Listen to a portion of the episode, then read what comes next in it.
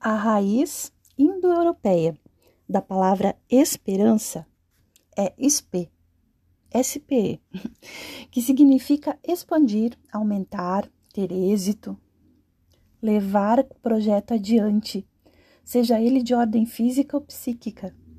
SPE dará em latim spes, e daí a nossa esperança. A mesma etimologia temos prospere, que significa prosperar, evoluir, conforme o esperado, tornar-se próspero. Esta expectativa em direção ao futuro, nas palavras derivadas da raiz sp, originalmente estava ligada a bons resultados, êxito, bonança, felicidade futura. Pandora na sua caixa, deixou escapar para o mundo todos os males. Mas, para nossa sorte, conseguiu segurar a esperança consoladora e benéfica. Só mais tarde foi incluído um matiz de temor, de espera incerta, que caracteriza a moderna noção de esperança, provavelmente baseada mas também nas modernas possibilidades tecnológicas de destruição da humanidade e natureza. Há outras correlações, a raiz sp e sua extensão spen. Pendere, em latim, derivado de spen, significa pender, estar pendurado, pêndulo, apêndice, depender, entre outras significações. Também dará pênis, que originalmente significava cauda, algo que cai, do verbo cadere. Assim, cauda e pênis são sinônimos, já que ambos significam uma extremidade pendurada. Vemos então que sabiamente a semântica faz a diferença entre o órgão sexual masculino flácido, o pênis, e o mesmo em ereção, falo.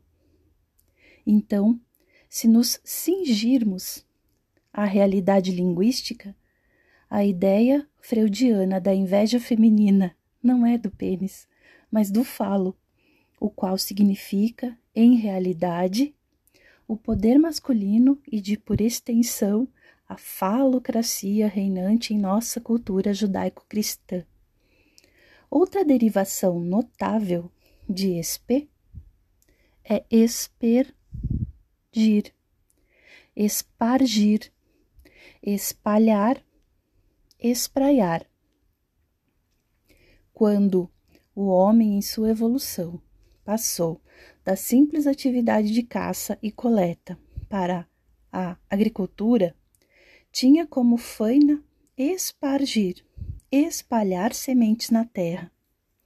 Não é surpresa, pois, que os verbetes esperma, espuma, esporo, no idioma francês, a semelhança é mais clara no verbete espurrar, tenham a mesma etimologia.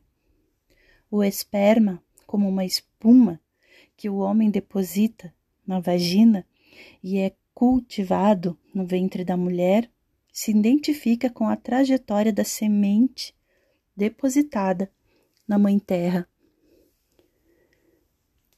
Então, espargir esperma na vagina da mulher, o homem cultiva a esperança de no futuro colher um filho, assim como espargir espalhar sementes na Mãe Terra está implícita a esperança de no futuro colher alimento.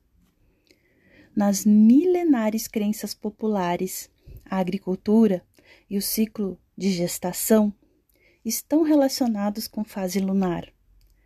Como nossos avós nos ensinaram, os termos de semear e colher, assim como a gestação e da aparição estão relacionados com a sequência das mudanças cíclicas do nosso solitário e romântico satélite. Percebemos assim quão antigas são as metáforas de agricultura e genitais ligadas à reprodução. Este eterno avatar humano de se perpetuar através da reprodução sexual, espargindo sementes de forma amorosa, não tem outro significado senão o de cultivar um futuro melhor, próspero e prenhe de felicidade a nossos filhos. É este o verdadeiro significado da raiz da palavra esperança.